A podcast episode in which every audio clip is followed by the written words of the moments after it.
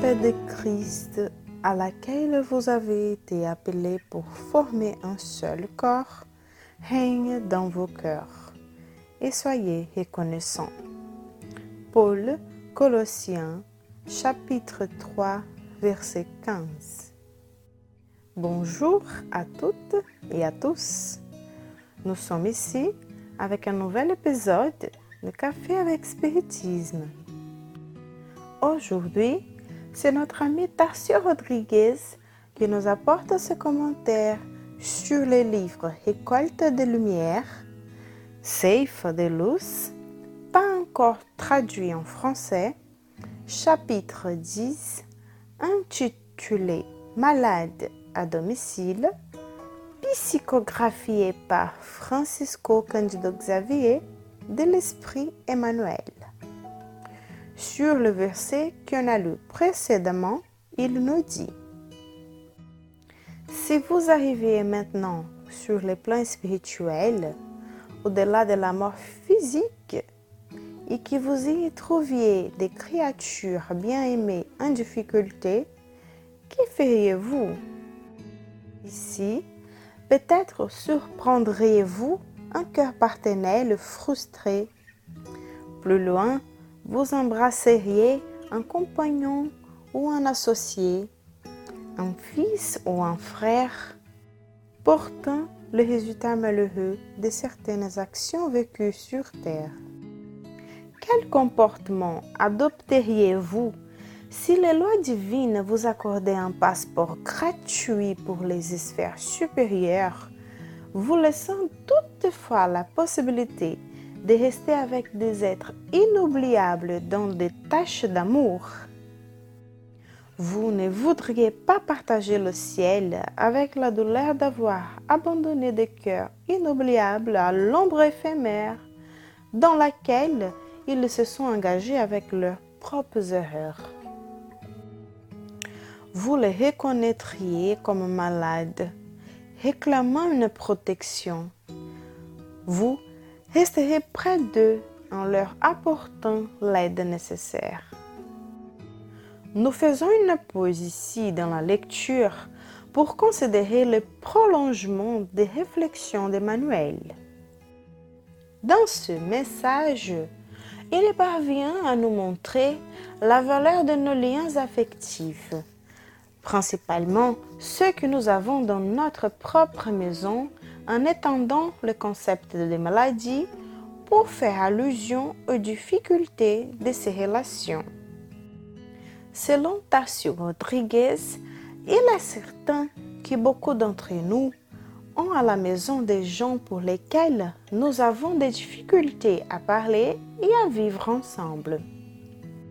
Et même ceux avec qui nous avons des affinités peuvent, dans certaines circonstances, présenter des difficultés de coexistence.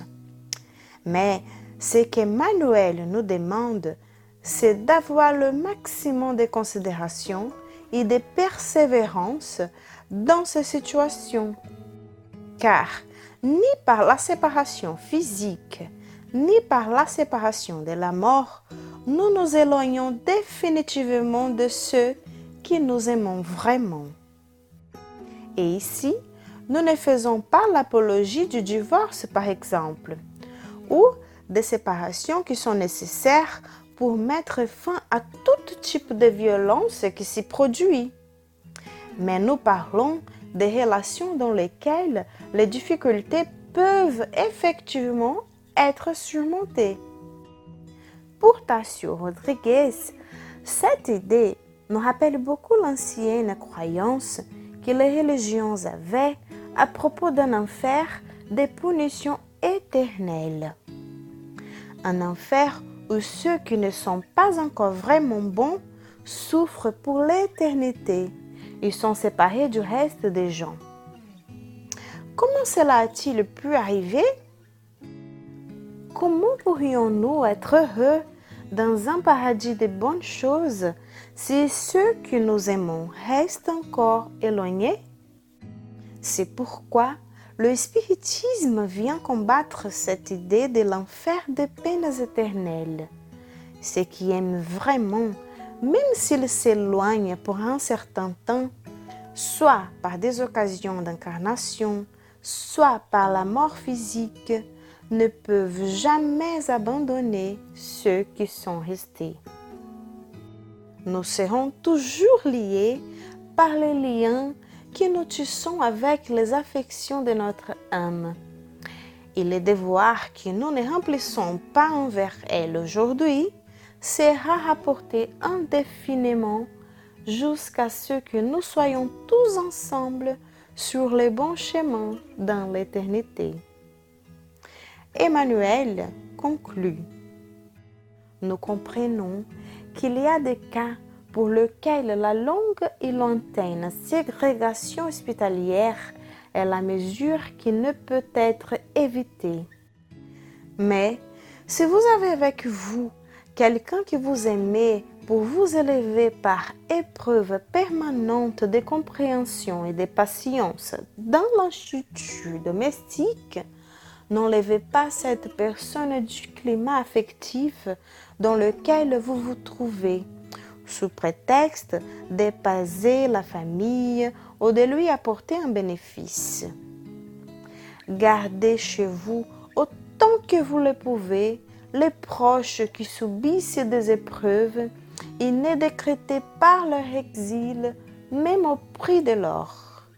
Soutenez-le comme il se montre, avec les nécessités et les luttes qui marquent leur existence, dans la certitude qu'ils sont tous des trésors de Dieu, dans des tâches sous votre responsabilité devant l'assistance et la supervision des messagers de Dieu. Nous vous souhaitons une bonne journée et jusqu'au prochain épisode des cafés avec Spiritisme.